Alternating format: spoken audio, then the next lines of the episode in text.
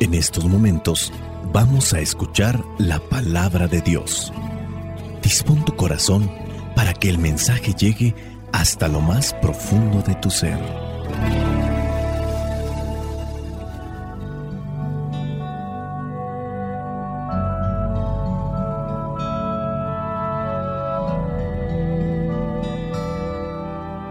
El Evangelio que la iglesia nos presenta en esta fiesta de Santa María Magdalena corresponde a Juan capítulo 20, versículos del 1 al 2 y versículos del 11 al 18. Dice así, el primer día de la semana María Magdalena fue al sepulcro, muy temprano, cuando todavía estaba oscuro, y vio quitada la piedra que tapaba la entrada entonces se fue corriendo a donde estaba Simón Pedro y el otro discípulo, aquel a quien Jesús quería mucho, y les dijo, se han llevado del sepulcro al Señor, y no sabemos dónde lo han puesto. Versículo 11 al 18. María se quedó afuera, junto al sepulcro, llorando, y llorando como estaba, se agachó para mirar dentro, y vio dos ángeles vestidos de blanco, sentados donde había estado el cuerpo de Jesús, uno a la cabecera y otro a los pies. Los ángeles le preguntaron, Mujer, ¿por qué lloras? Ella les dijo, Porque se han llevado a mi Señor y no sé dónde lo han puesto. Apenas dijo esto, volvió la cara y vio allí a Jesús, pero no sabía que era él. Jesús le preguntó, Mujer, ¿por qué lloras? ¿A quién buscas? Ella pensando que era el que cuidaba el huerto, le dijo, Señor, si usted se lo ha llevado, dígame dónde lo ha puesto, para que yo vaya a buscarlo. Jesús entonces le dijo, María. Ella se volvió y le dijo en hebreo, Rabuní, que quiere decir maestro. Jesús le dijo, No me retengas, porque todavía no he ido a reunirme con mi Padre. Pero ve y di a mis hermanos que voy a reunirme con el que es mi Padre y Padre de ustedes, mi Dios y Dios de ustedes. Entonces María Magdalena fue y contó a los discípulos que había visto al Señor, y también les contó lo que él le había dicho. Palabra de Dios, te alabamos Señor. Señor Jesucristo nuestro divino Salvador. Gracias te damos por tu infinito amor. Te escuchamos en la palabra, te recibimos y adoramos en la Eucaristía, te servimos en hermanos.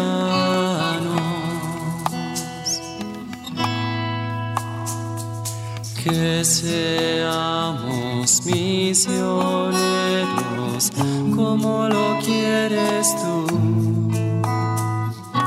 enseñando a los hombres el fuego de tu amor. El Evangelio de hoy nos presenta la aparición de Jesús a María Magdalena, cuya fiesta celebramos hoy. La muerte de Jesús, su gran amigo, le hace perder el sentido de la vida, pero ella no desiste de la búsqueda. Y eso es también lo que nosotros debemos de tomar. Siempre buscar al Señor, aun cuando nuestra tristeza sea muy grande. Y creo que es más ahí cuando lo debemos de buscar. Ella va al sepulcro para volver a encontrar a aquel que le habían robado. Hay momentos en la vida en que todo tiende pareciera ser a caer, a desmoronarse. Parece que todo se termina. Y si miramos a nuestro alrededor, podemos ver situaciones realmente tristes, fuertes, dolorosas, ya sea muerte, desastres, enfermedad, virus, decepción, traición, muchas cosas nos golpean, la violencia misma que pareciera ser que se incrementa cada vez más, tantas cosas que nos pueden hacer titubear en esta vida. En ocasiones no es tanto el problema, sino nuestro problema espiritual. Puede ser que estemos muy frágiles y débiles y ante cualquier situación nos desmoronamos. Pero también aquí en este pasaje acontece lo siguiente, como que de repente el volverse a encontrar con una persona amiga puede darse ese renacimiento a la vida y puede hacernos descubrir que el amor es más fuerte que la muerte y la derrota, aún estando en esta vida.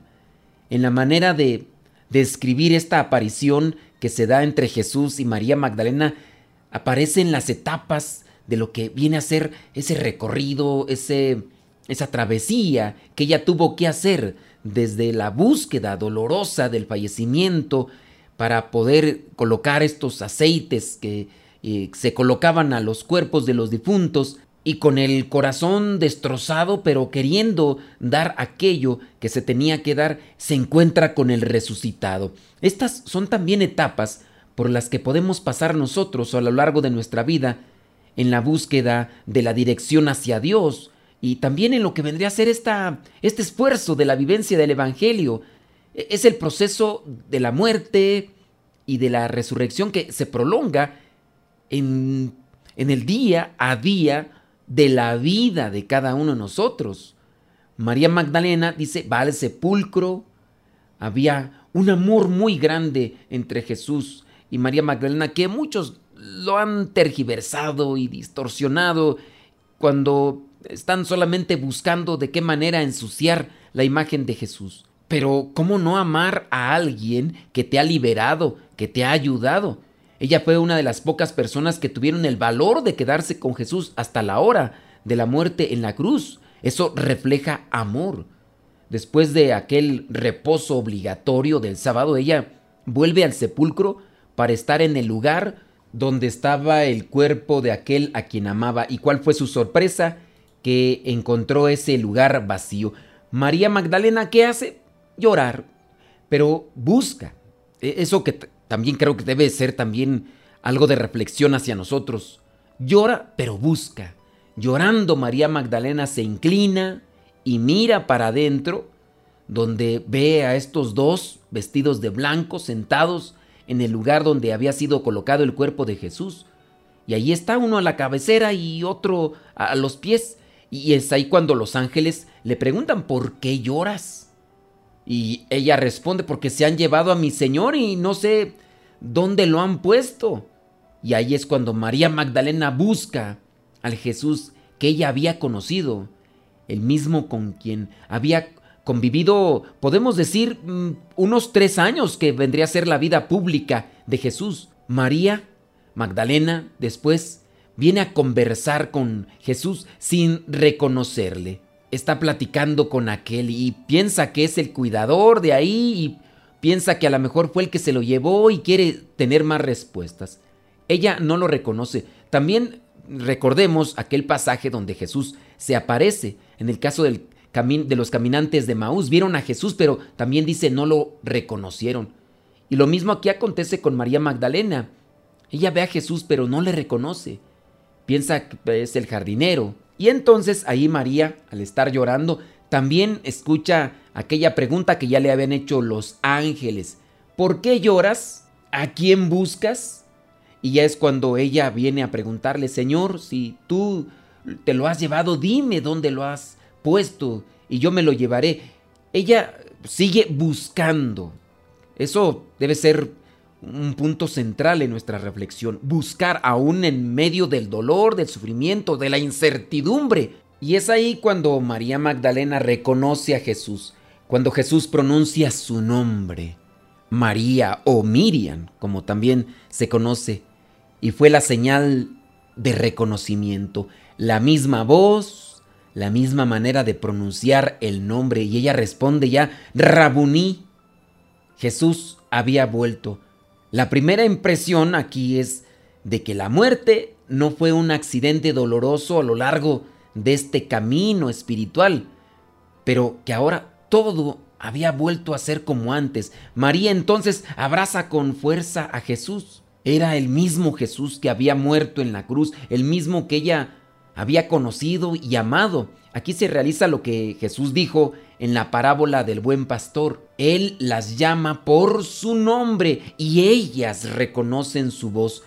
Yo conozco mis ovejas y ellas me conocen. María Magdalena recibe la misión de anunciar a los apóstoles la resurrección. De hecho, es el mismo Jesús, pero lo que ha cambiado es la manera de estar unido a ella. Jesús le dice, deja de tocarme porque todavía no he subido al Padre.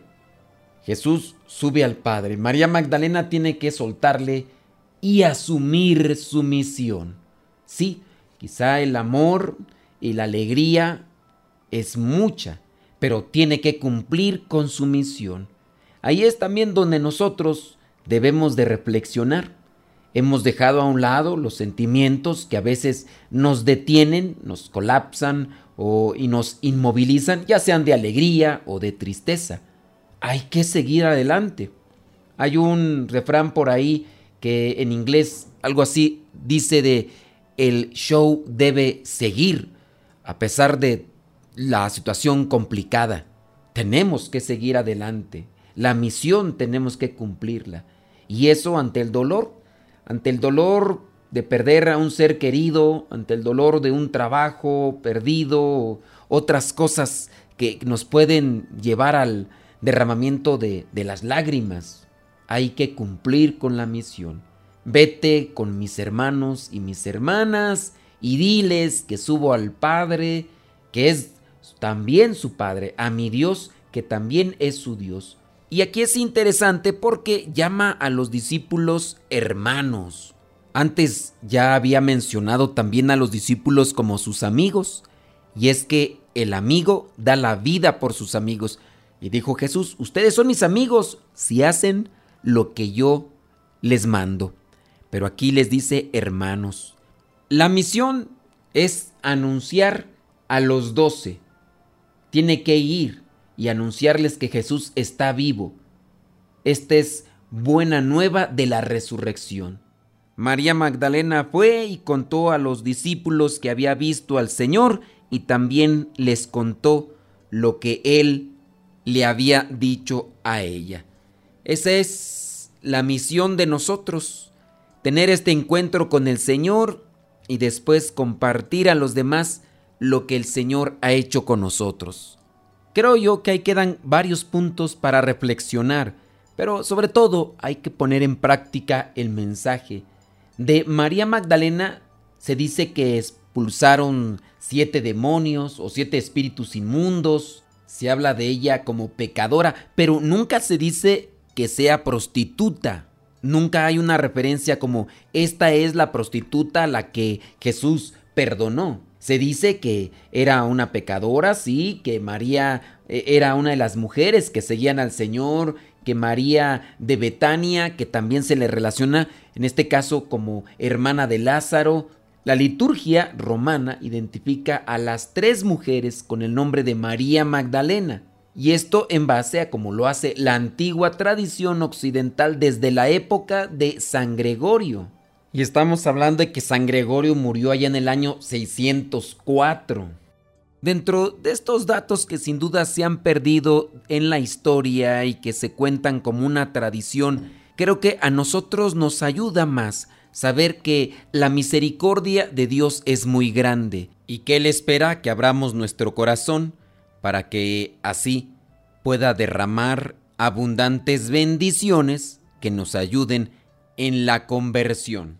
La bendición de Dios Todopoderoso, Padre, Hijo y Espíritu Santo, descienda sobre cada uno de ustedes y les acompañe siempre. Vayamos a vivir la palabra.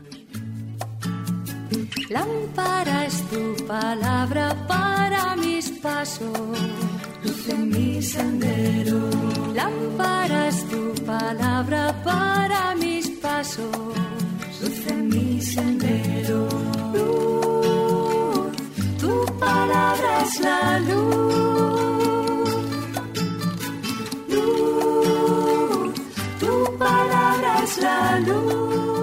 en el segmento Modesto Radio, la canción que ponemos después de la reflexión del Evangelio, en esta fiesta de Santa María Magdalena, una mujer que de muy pecadora buscó a Cristo y como dice San Pablo, donde abundó el pecado, sobreabundó la gracia. Como decía Ignacio de Loyola, si ellos pudieron, ¿por qué yo no? La conversión hay que quererla.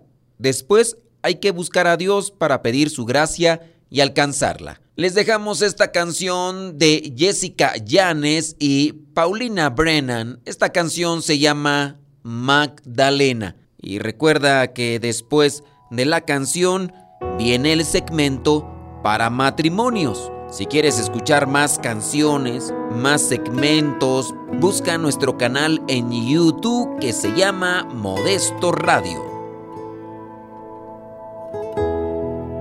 Me conoces bien, Señor.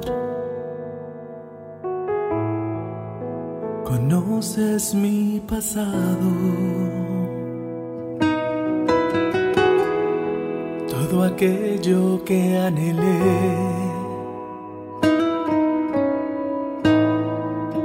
Lo bueno y lo malo.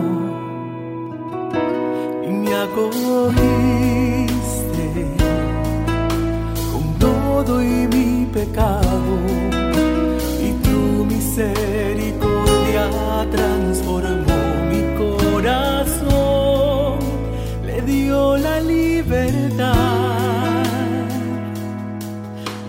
puedo sanar por ti.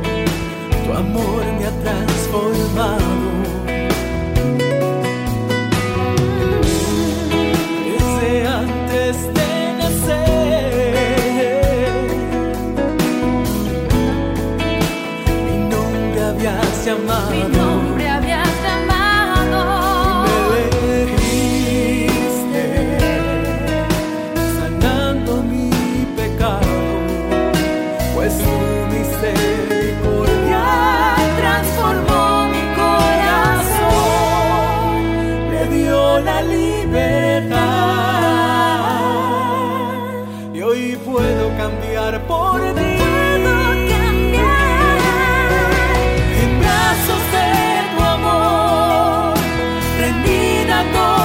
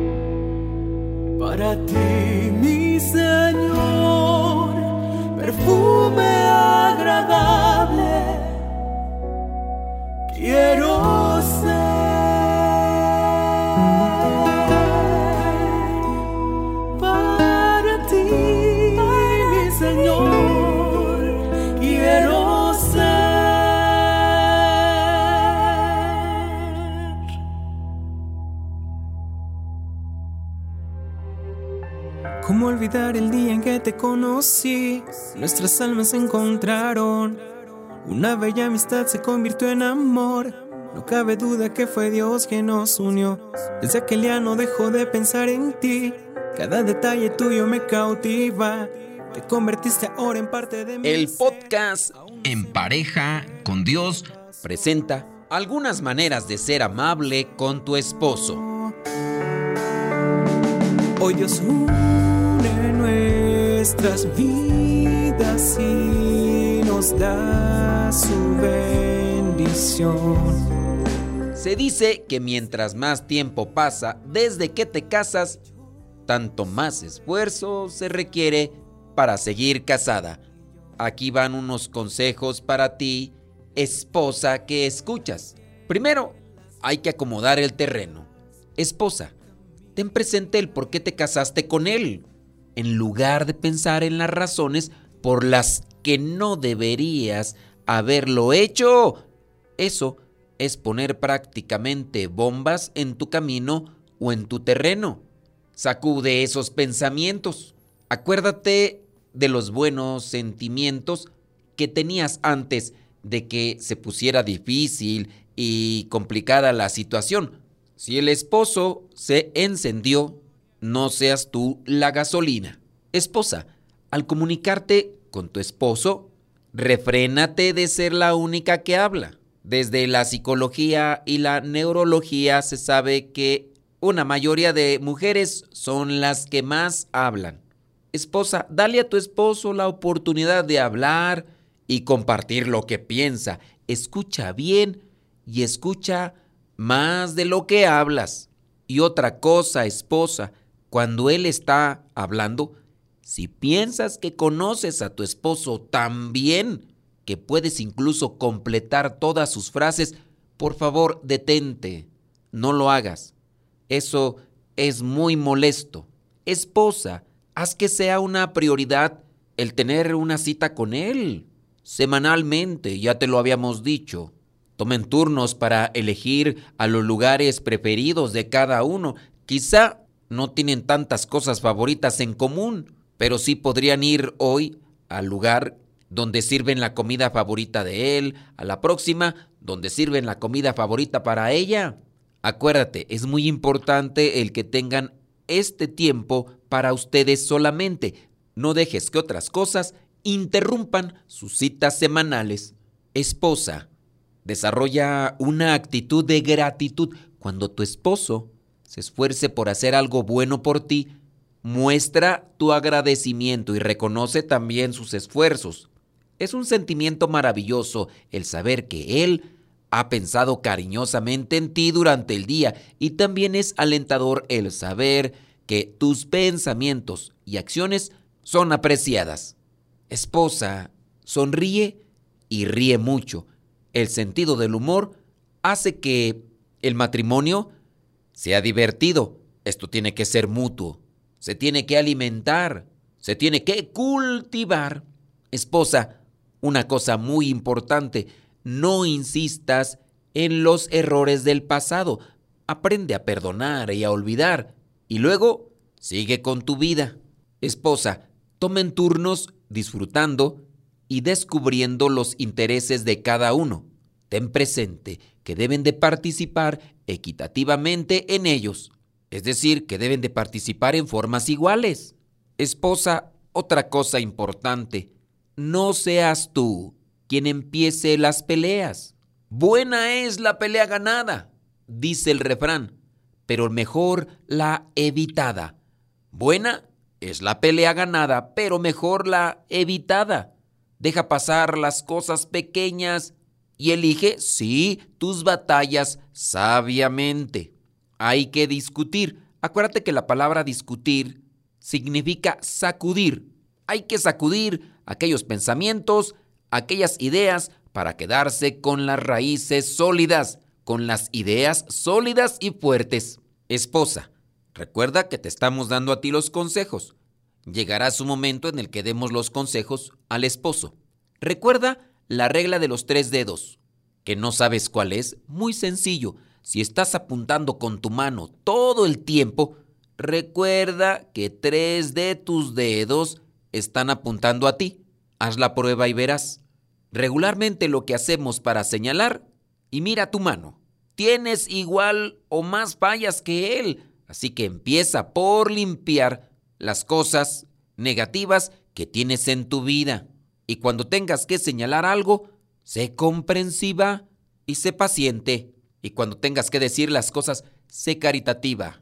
Esposa, otra cosa, aprende a pedir disculpas. Y por favor, no lleves la cuenta de quién lo hace más seguido. No seas de las que estás echando siempre en cara cuántas veces lo has hecho. Esposa, recuerda que un matrimonio feliz es de dar y recibir. Así que asegúrate de dar más de lo que recibes, porque la misma palabra de Dios dice que hay mayor felicidad en dar que en recibir. Esposa, recuerda lo que dice el libro de los Proverbios, capítulo 15, versículo 1. Dice, la respuesta amable calma el enojo. La respuesta violenta lo excita más. Cuanto más se grite, peor se ponen las cosas. Hay que hablar con voz queda, con voz tranquila, hay que cuidar los tonos de voz y hay que cuidar sin duda también las palabras que se dicen, sobre todo en tiempos de ira y estrés. Repetimos nuevamente el versículo, Proverbios 15, versículo 1. La respuesta amable calma el enojo, la respuesta violenta lo excita más. Esposa, no pretendas saberlo todo. Piensa en lo feliz que harías a tu cónyuge, a tu pareja, a tu esposo, si le dejaras creer que te ha enseñado algo de vez en cuando. Y ya para ir cerrando estos consejos, siempre dense un beso de buenas noches, de buenos días y cuando se despidan. Nunca se sabe cuándo va a ser la última oportunidad para hacerlo. Y para cerrar así con broche de oro, esposa, conviértete en la fan más grande y leal de tu esposo. Sé que algunas mujeres me dirán, él no se lo merece hasta que no vea en su persona todo lo que quiera que yo le haga, yo no se lo voy a hacer. Así no comienzan las cosas. En la medida que tú pongas lo que te toca y seas leal a lo que tú buscas y quieres, tendrás paz en tu corazón. Recuerda, la oración, la reflexión de la palabra de Dios podrá iluminar tu mente y tu corazón.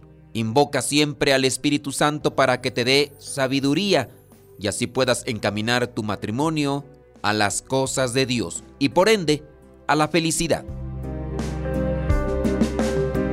Cada uno con su propia historia, con sus defectos y virtudes, distintos sueños pero mismo ideal. Síguenos en TikTok, en Twitter y en Instagram como Modesto Lule. Arroba Modesto Lule en TikTok, Twitter y también Instagram. ¿Qué fue lo que pasó? Solo sé que yo